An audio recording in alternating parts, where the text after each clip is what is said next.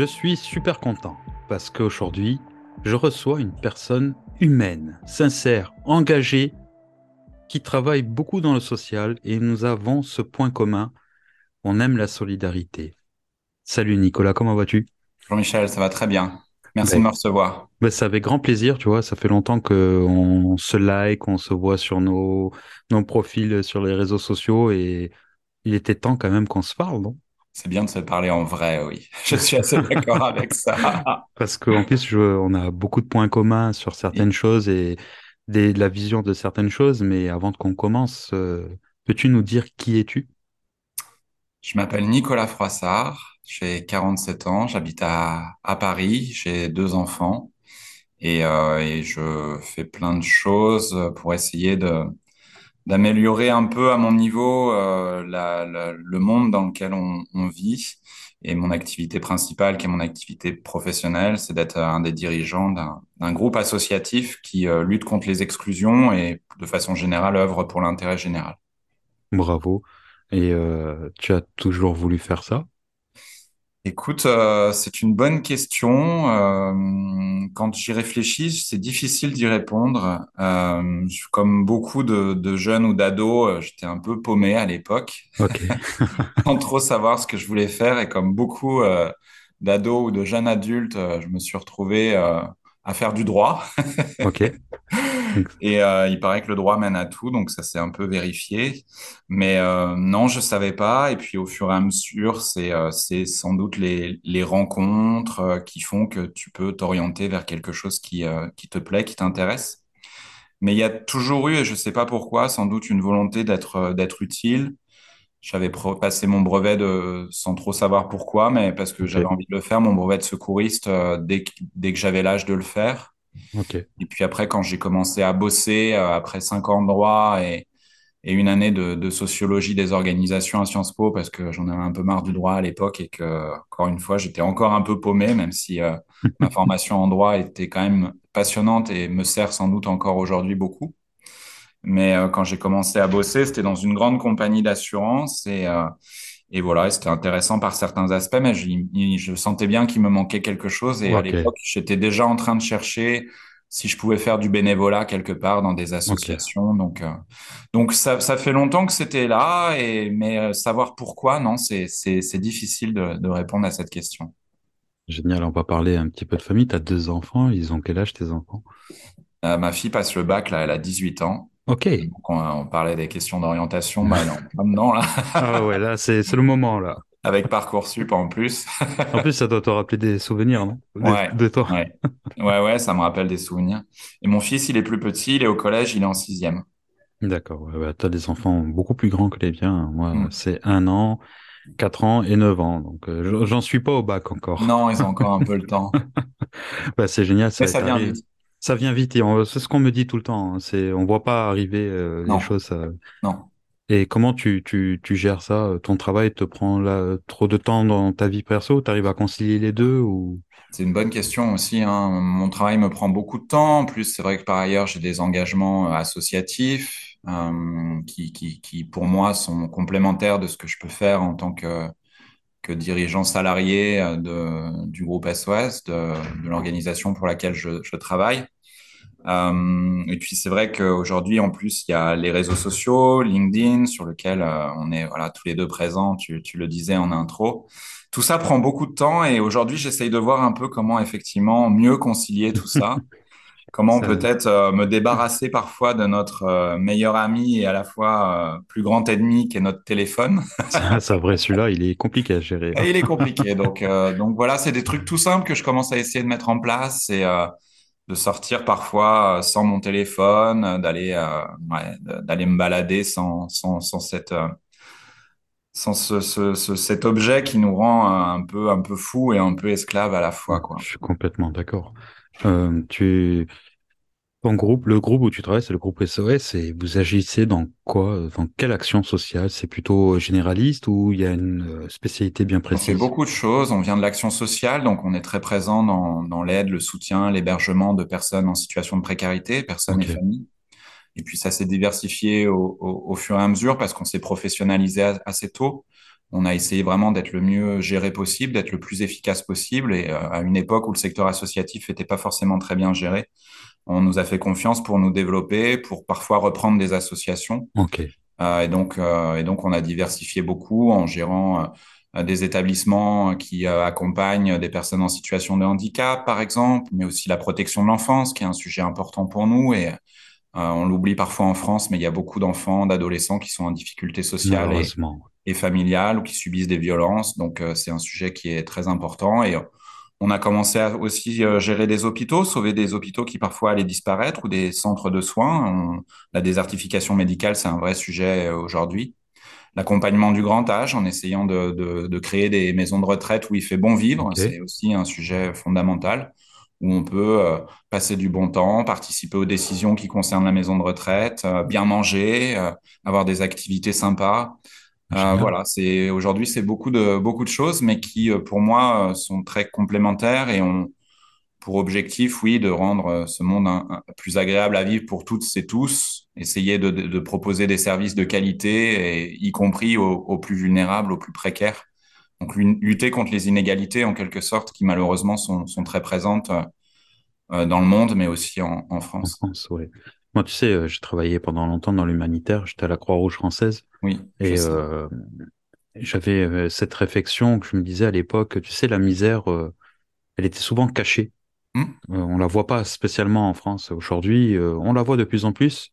Elle commence à apparaître. Surtout dans les grandes villes.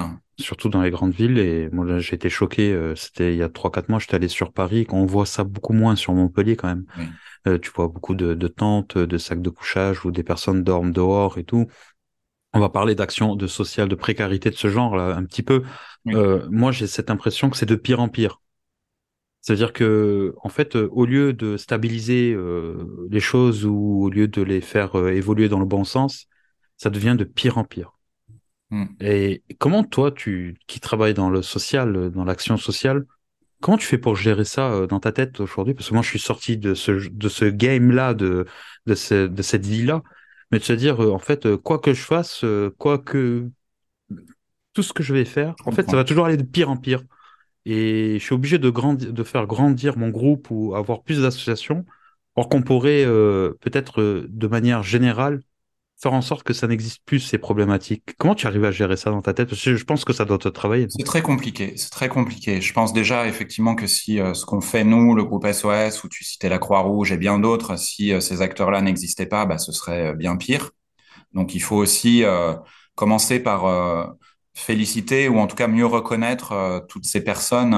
c'est pas moi, hein, c'est les gens sur le terrain, nos travailleurs sociaux, éducateurs, assistants sociaux, enfin euh, il y, a, y, a, des gens qui, sont, qui font des choses formidables euh, au, au, au, quotidien.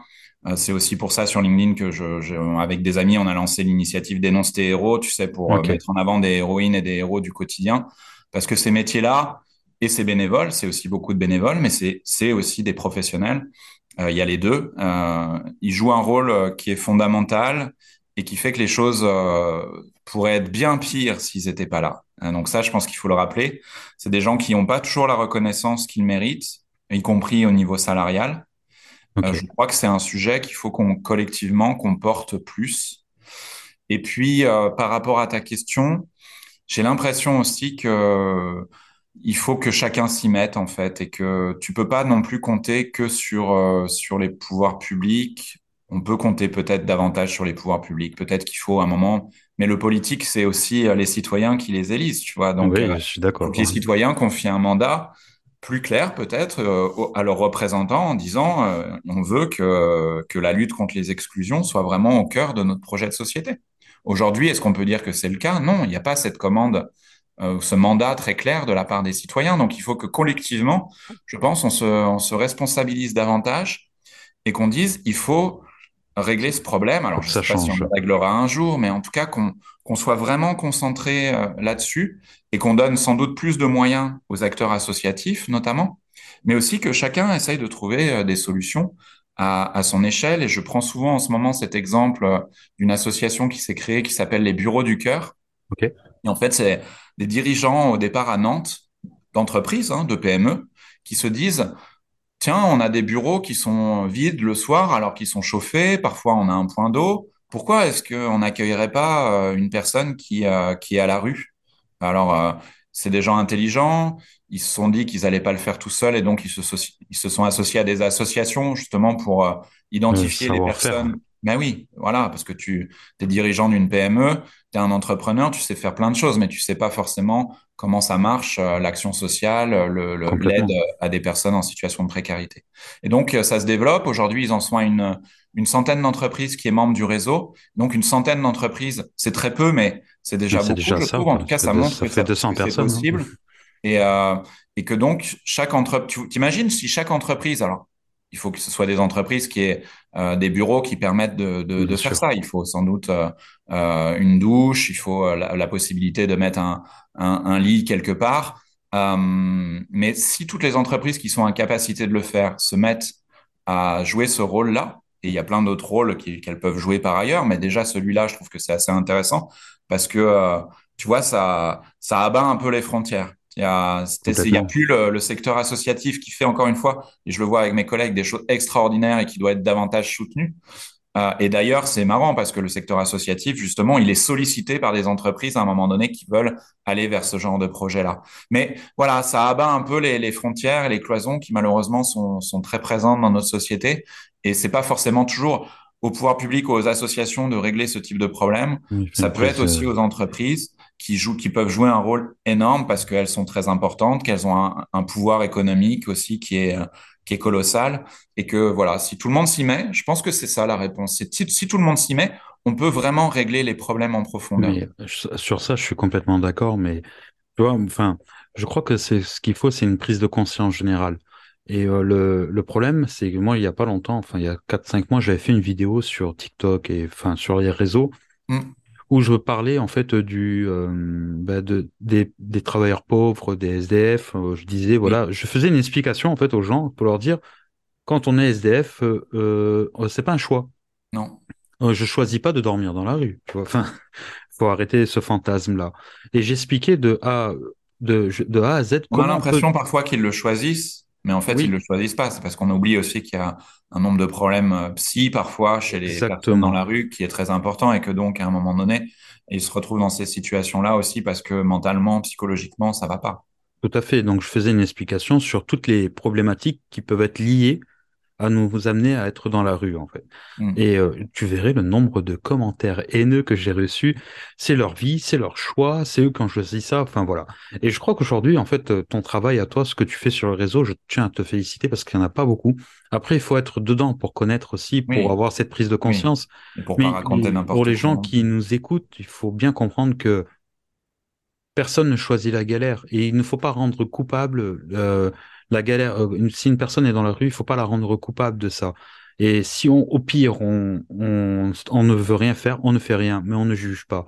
Et euh, c'est ça qui est le plus dur à faire comprendre aux gens. Moi, j'essaye petit à petit, euh, alors beaucoup moins sur LinkedIn parce que c'est un réseau beaucoup plus professionnel, mais sur les autres réseaux, par contre, j'en vois du lourd sur ça. J'ai pas peur de haters, mais ouais, c'est une prise de conscience générale qu'il faut. Euh, mais tu as raison, parce que c'est un rôle qui est fondamental. Et aujourd'hui, euh, je pense que je suis complètement d'accord avec toi. Un des problèmes dans notre société, c'est que les gens, effectivement, ont une méconnaissance de ces sujets-là, que c'est très peu évoqué par les médias. Et quand c'est évoqué, bah, ce l'est de façon très superficielle ou en tout cas de façon très simpliste. Et qu'il faut raconter effectivement les histoires, la vie de ces personnes-là pour mieux comprendre comment elles sont arrivées là et se dire effectivement, ça peut m'arriver un jour. Je peux, euh, effectivement, euh, ça peut arriver d'avoir des, des, des, problèmes euh, psychiatriques qui font que bah, tu, tu, tu pars en vrille et puis euh, finalement, tu peux finir dans la rue. il faut pas oublier aussi qu'il y a beaucoup de, de personnes sans domicile aujourd'hui qui sont issues des d'enfants qui sont des enfants qui ont été maltraités ou qui ont été en grande difficulté. Parce que voilà ça les a ça les a bousillés aussi. Donc donc il faut effectivement arrêter de, culpabiliser euh, ces personnes-là qui souvent ont une vie ou des accidents de vie, des accidents de parcours euh, qui sont très difficiles à vivre. Complètement. Et du coup, euh, du coup là, tu, tu, diriges ce groupe. Est-ce que tu as des ambitions, tu as quelque chose d'autre, tu as des projets associatifs ou parce que te connaissant et maintenant en ayant parlé avec toi, j'imagine que tu as des projets qui, vont arriver, quelque chose ou pas? Ou je me trompe? Ah bah il y a tellement de choses à faire. Il y a tellement de choses à faire. Il y a Si quelque on, chose que tu aimerais faire ou que tu travailles dessus ou... on travaille beaucoup euh, sur la, la culture en ce moment. Euh, la culture, elle a toujours été présente chez nous. C'est-à-dire qu'on s'aperçoit que sur nos établissements, euh, les travailleurs sociaux, par exemple, ont toujours utilisé l'art, la culture, parce que c'est un formidable outil aussi pour valoriser les personnes, pour se sentir bien. Enfin, l'art, le beau, c'est quelque chose qui est extrêmement important. Donc, euh, on développe depuis quelques années euh, un projet qui euh, travaille en, en lien avec toutes les institutions culturelles euh, pour faire en sorte que ce soit plus facile pour les personnes qu'on accompagne au quotidien, donc pour les gamins en difficulté, pour les personnes âgées, pour des personnes en situation de précarité, de d'aller dans, dans, dans les établissements culturels, mais aussi comment les institutions culturelles ou comment des artistes, des auteurs, des écrivains peuvent plus facilement venir dans ces établissements-là et passer du temps, euh, faire des lectures, travailler sur euh, comment raconter des histoires avec, euh, avec les gosses, par exemple, qu'on a dans nos, dans nos maisons d'enfants à caractère social. Voilà, c'est un projet qui est, qui est important et on va essayer de le développer encore plus parce que oui, je crois beaucoup au fait que la, la culture, le beau, ça, ça, ça peut changer des vies. Mais bravo euh, pour tout ce que tu fais. En tout cas, moi, je, je suis euh, fan un peu de ce que tu fais sur le LinkedIn parce que ça, c'est un peu, ça change, tu vois, de ce qu'on a l'habitude de voir sur ce réseau. Tu as lancé euh, Balance ton héros ou ton héroïne. Euh, d'ailleurs, une fois, j'avais balancé le mien et je t'avais tagué, je t'avais dit, ça c'est le mien. Je me rappelle plus, ça fait un moment.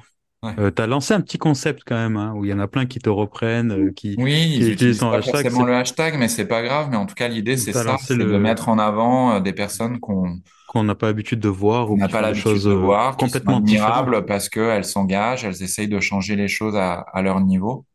Et je, je crois qu'on ça fait du bien. On a tous besoin de ça, en fait.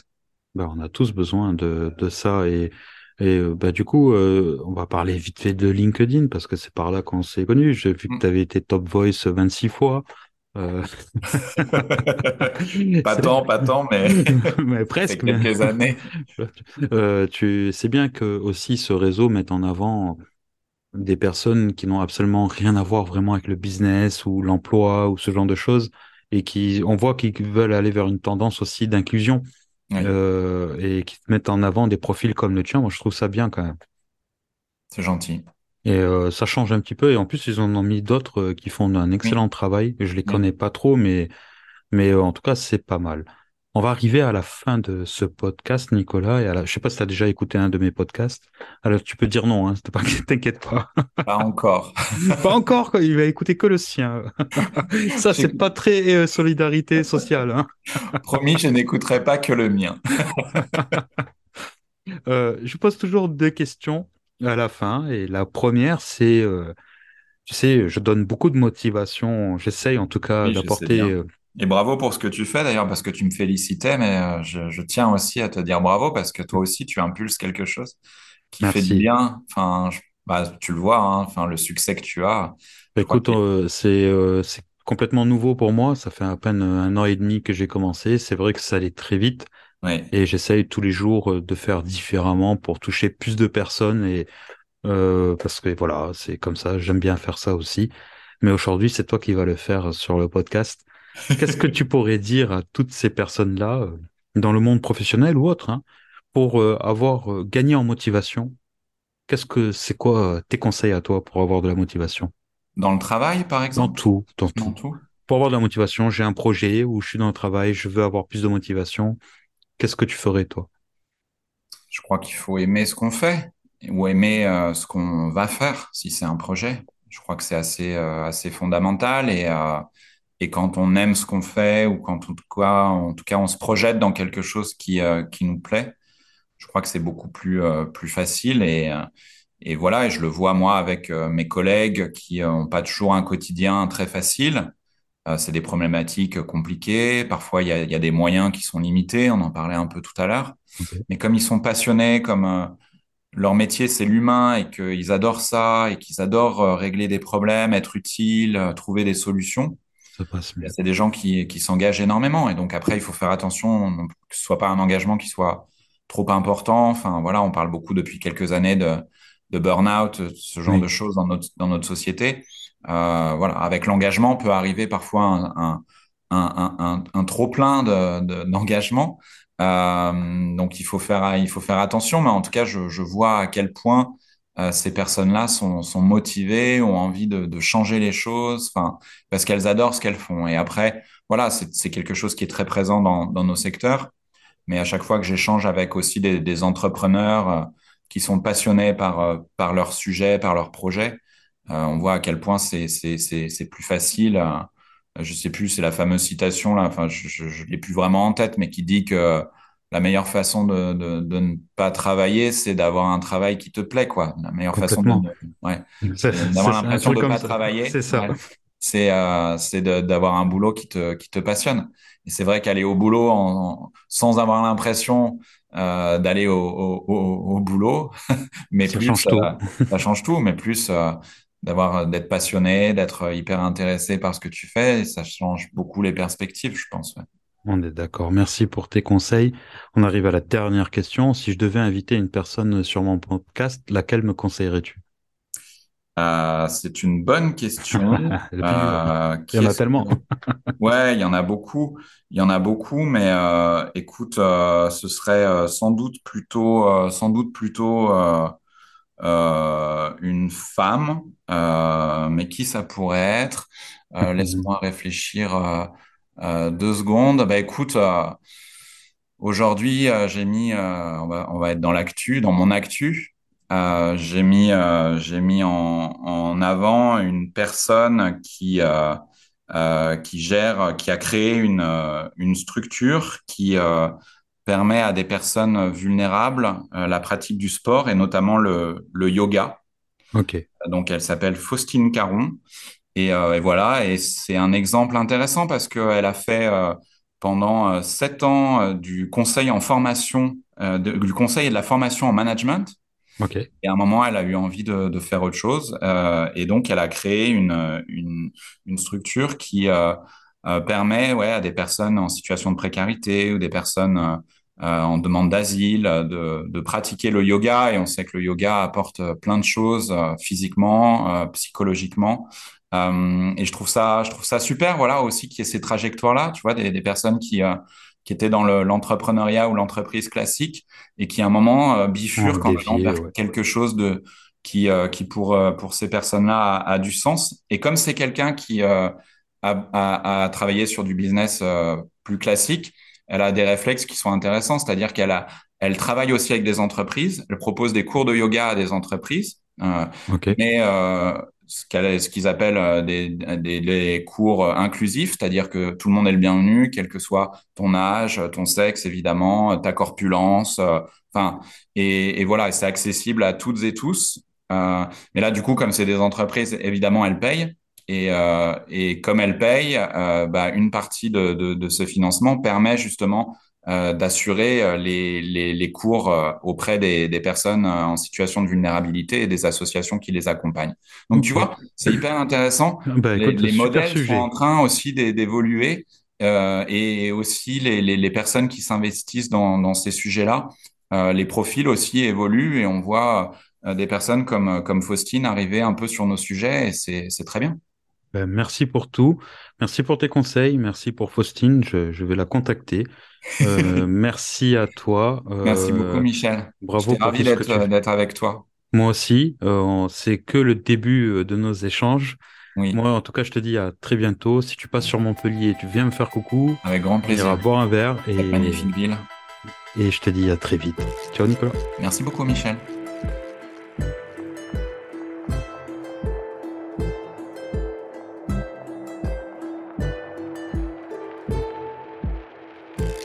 Merci à toutes et à tous pour votre écoute. Je vous dis à très bientôt pour un nouveau podcast.